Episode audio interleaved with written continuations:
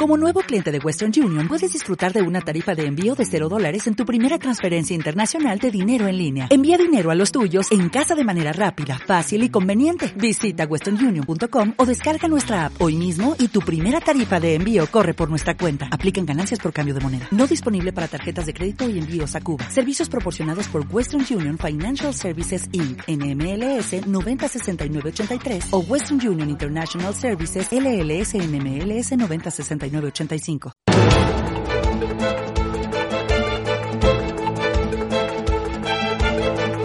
IG, expertos en CFD, Barrera, Turbos 24 y Opciones Vanilla patrocina la entrevista capital.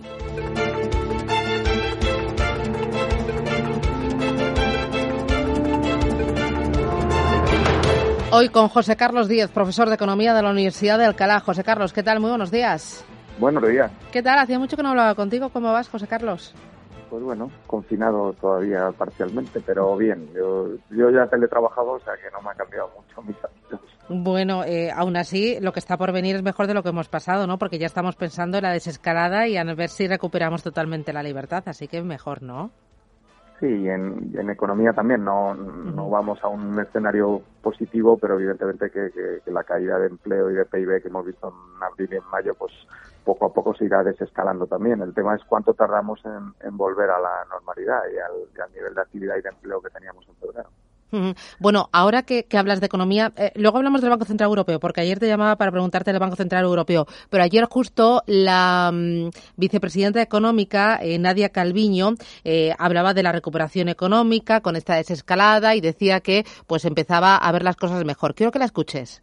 Si seguimos progresando adecuadamente en el control de la epidemia, si cambia la tendencia negativa de la economía mundial, si se producen si continuamos ¿no? eh, en, esta senda, eh, la economía española seguirá recuperándose paulatinamente a partir de ahora con un perfil de V asimétrica en, en el que la caída intensa de la actividad en marzo y sobre todo en abril se eh, seguirá o se cambiará en una perspectiva de crecimiento y de recuperación, logrando una tasa de crecimiento importante en el año próximo. ¿Tú también ves lo de la V asimétrica, como dice Calviño? Bueno, yo, yo las V siempre las he visto simétricas. De hecho, de niño cuando las hacía simétricas me regañaban y la tenía que hacer otra vez. A ver, esto no es una V, esto es un desplome forzado porque tú fuerzas a, a un cierre eh, forzoso de la, de la actividad, del consumo, de las ventas de las empresas, del empleo y evidentemente que cuando quitas el cierre abres, ¿no? El problema es que tú no vas a subir al nivel de actividad que tenías en, en febrero. Yo creo que a final de año podemos estar en tasas de, empleo un 10, un 15% por debajo de las de febrero y la tasa de paro puede estar en el 25%.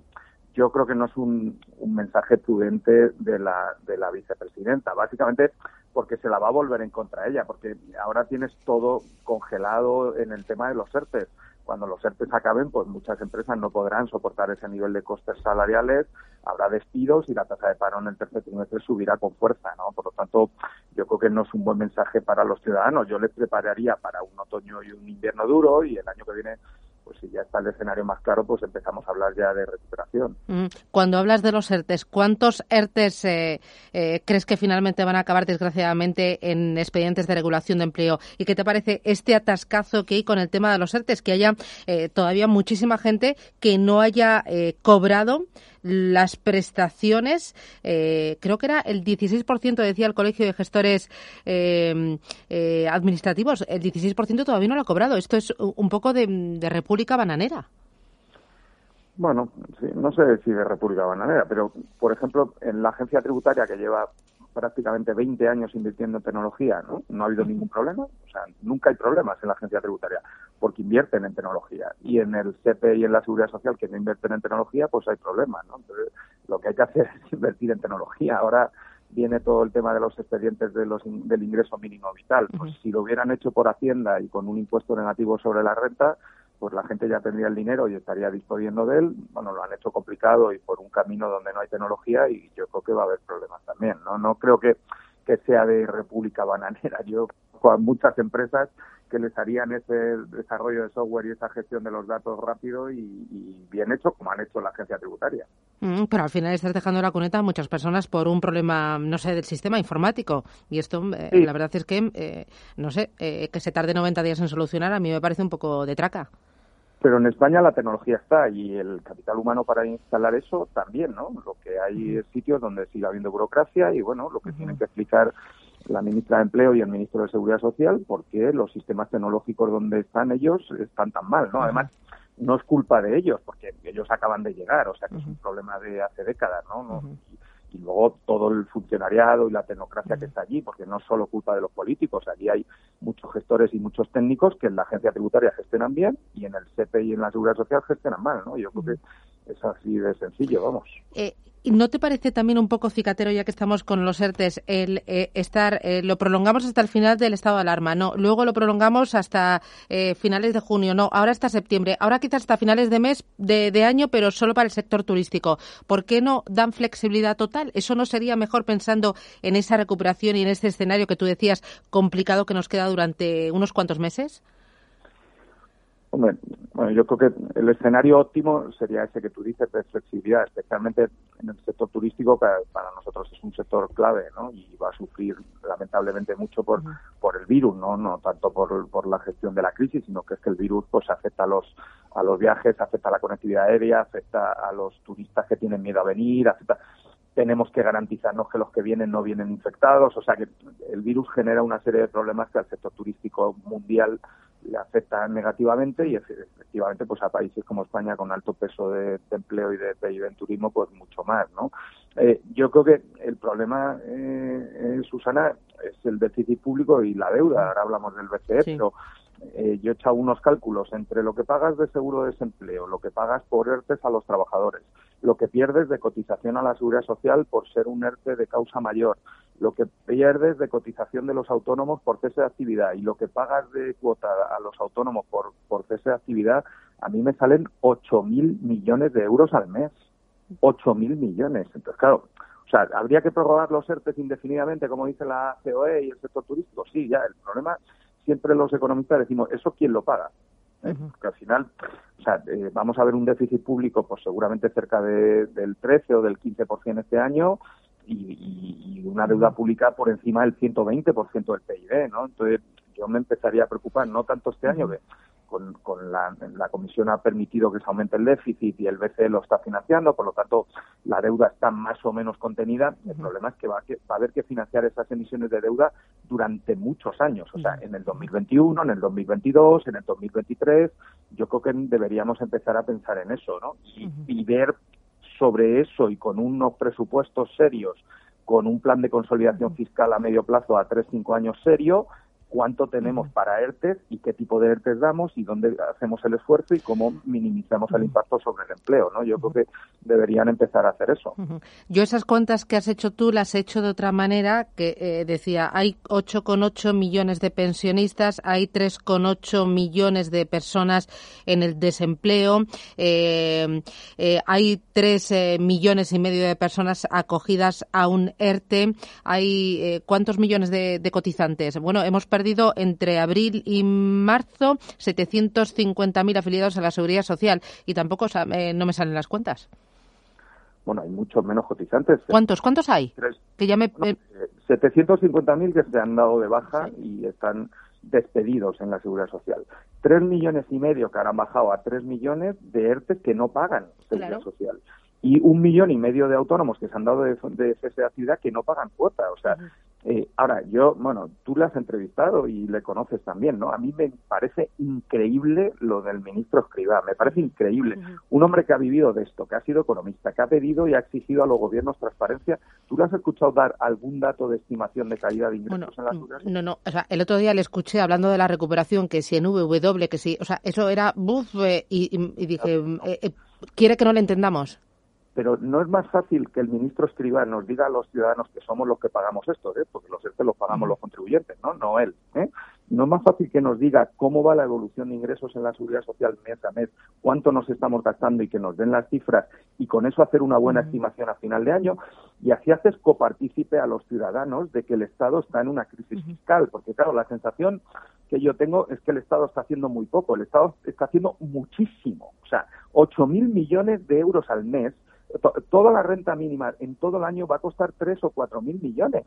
Nos estamos gastando el doble al mes en sostener el impacto de la pandemia, que me parece bien. Yo no digo que no haya que hacerlo. Lo que digo es que hay que explicarle a los accionistas, que somos los contribuyentes, en qué se está gastando el dinero, cómo están cayendo. Porque si no, el año que viene, cuando haya un problema fiscal, que lo habrá, y tengas que hacer los presupuestos, pues nadie lo entenderá, ¿no? Como pasó en el 2009 y en el 2012, cuando rescate, ¿no? Porque al final no haces esa pedagogía de darle los datos a los ciudadanos y que sean conscientes de que el impacto sobre las, cuentas y las finanzas públicas está siendo brutal, ¿no? Eh, oye, eh, ya que has mencionado lo del ingreso mínimo vital, eh, ¿no te convence? Sí, no, yo creo que va a haber una crisis social muy fuerte y no tienes un seguro de paro que es, que es una garantía para la gente que está trabajando, pero sabemos que va a dejar fuera, ya había dejado fuera en una crisis tan larga de 2008 a mucha gente y ahora va a ser peor. Yo no sé, no me quiero poner muy tremendo. En la anterior crisis se llevó por delante el sistema bipartidista, ¿no? Yo creo que en esta, que ya no hay bipartidismo, hay partidos que han fracasado, se va a llevar otras cosas, ¿no? A mí ahora me preocupa la estabilidad social, la democracia.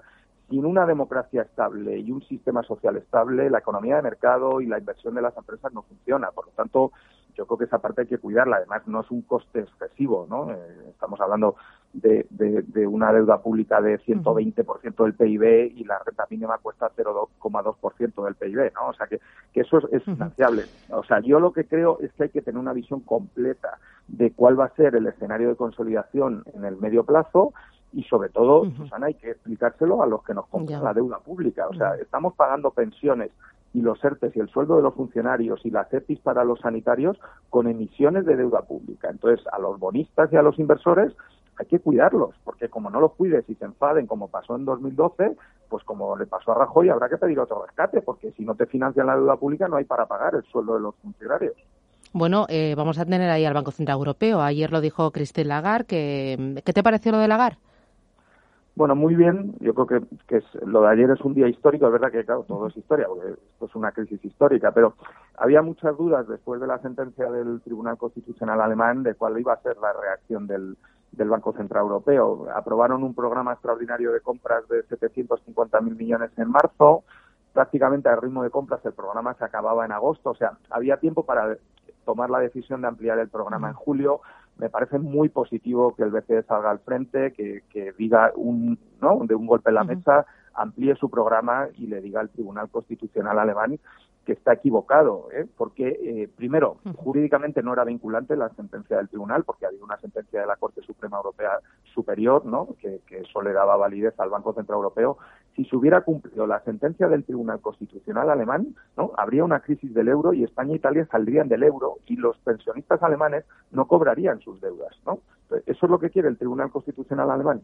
Me, parece mucho más sensato lo que ha hecho el Banco Central Europeo, que es garantizar la estabilidad financiera, como está haciendo la Reserva Federal, como está haciendo el Banco de Inglaterra, el Banco de Japón, el Banco de China. Ahora, dentro de eso, no puede ser que solo se resuelva una crisis de deuda con política monetaria, porque si no, pues Argentina sería el país con más renta por habitante del planeta, ¿no? Bueno, que siempre la resuelven con política monetaria bueno, y aquí también los gobiernos tienen que hacer mucho. A, modo de titular, hablando de gobiernos, antes hablábamos del tema del turismo. Eh, ¿Cómo ves las ayudas al turismo? El otro día hablaba con eh, responsables eh, de distintas patronales y me decían que es ridículo la cantidad de dinero que está aportando España para un sector estratégico comparado con lo que están haciendo otros valores y también que están desconcertados con este carajal que hay entre unos ministros y otros poniendo fechas a la entrada, salida, cuarentenas y demás. ¿Qué te parece? Bueno, o sea, entiendo que es un sector a, apoyar, pero también el sector tiene que entender, ¿no? Que, que, que, estamos en una situación fiscal muy complicada, ¿no? Lo que está pidiendo el sector de ERTES indefinidos hasta que abran los hoteles no se puede pagar. ¿Vale? Entonces hay que decírselo claramente, ¿no? Y alguien lo debería decir la ministra de Hacienda, porque yo no cobro por esto, Susana, pero eh, la ministra de Hacienda, en vez de hablar de portavoz del gobierno, algún día podría hablar de Hacienda, un día, tampoco muchos días, ¿no? Entonces no hay dinero para pagar ERTES indefinidos a hoteles hasta que se abran, ¿vale? ¿No? Si lo hubiera, yo lo pagaría, sí, ¿eh? porque creo que es un sector a proteger, pero es que eh, yo llevo en tu programa, y, con muy poco éxito, y en todos los medios, advirtiendo desde el 2014 que España tenía que reducir su deuda pública para enfrentarnos a la siguiente crisis. Lamentablemente nos ha, nos ha llegado la peor crisis que podíamos imaginar, ¿no? No podemos pensar otra peor que nos colapsa el sector de exportación, al sector de turismo, ¿no? Con un confinamiento completo de dos meses, o sea que no puedes pensar en otra peor, pero es que nos pilla con un 100% de deuda pública. Es que llevamos cinco años tocando la guitarra como la cigarra. Oye, y enredando, porque ahora el tema de lo de la reforma laboral, la derogación de la reforma laboral, eh, ¿tú crees que va a ser mucho ruido, mal ruido, pero al final eh, imposible? Bueno, pero sí, bueno, yo creo que no, no, no creo que vaya a salir, pero al final otra cosa que va a pasar y que estamos viendo con el COVID es que las cosas, vamos a una nueva era de las relaciones laborales, ¿no? Lo del teletrabajo no encaja en el estatuto de los trabajadores del 77. ¿no? Entonces, evidentemente que hay que ir a una nueva regulación. La reforma del PP del 2012 eh, no funcionó porque desde 2014 hasta 2019 con un crecimiento del empleo del 3%, los salarios no reaccionaron, ¿no? Por ejemplo, ¿no? Yo creo, vuelvo a repetir, es un sector eh, ayudar ¿eh? y, apoyar porque hay mucho empleo ahí, ¿no? Los hoteleros, Susana, se han forrado a ganar dinero. O sea, nunca en la historia de España los hoteles y los hoteleros han ganado tanto dinero como en los últimos cinco años. O sea, que ahora les dejamos caer. Bueno, no, quiero decir que si tienen capital aparcado en patrimonios en, eh, fuera de, sus empresas, bueno, pues es que el capitalismo llega que hay que cubrir el capital, ¿no? El Estado puede apoyar, sí, pero el Estado no puede suplantar a un sector completo, ¿eh? porque entonces para eso nos compramos los hoteles y nos entonces, Con el sector autos tampoco tiene que hacer nada el Estado. Sí, yo creo que hay que apoyar a los sectores, pero no puedes proteger al capital, ¿no? Esto lo explicó un economista de la Escuela de Chicago en los años 30, Frank Knight, ¿no? Lo único que no es asegurable es el capital empresarial. ¿eh? Entonces, el, Estado puede hacer planes para proteger al empleo, porque es un sector de 3 millones de empleos y hay que hacerlo, ¿no? Pero los empresarios, yo te digo una, una reflexión que he tenido este, este mes, ¿no? Si tú sumas todas las peticiones que han hecho todos los sectores y todas las patronales y las empresas de los sectores, ¿no? Suma más que el PIB. Que no puede ser, ¿no? Había mucha economía sumergida. O sea, yo creo que vamos a mandar un mensaje de racionalidad. Ahora hay que proteger la deuda pública y evitar una crisis José Carlos, que me voy. Eso, pues habrá que ayudar a todos los sectores dentro de la racionalidad y el dinero que haya, ¿no? Que sabes que me tiraría hablando contigo largo y tendido, pero ya sabes cómo es esto. Oye, José Carlos, que muchísimas gracias por atendernos y eh, rabia que tengamos poco, poco tiempo. Ah, un abrazo, cuídate mucho. Gracias. Chao.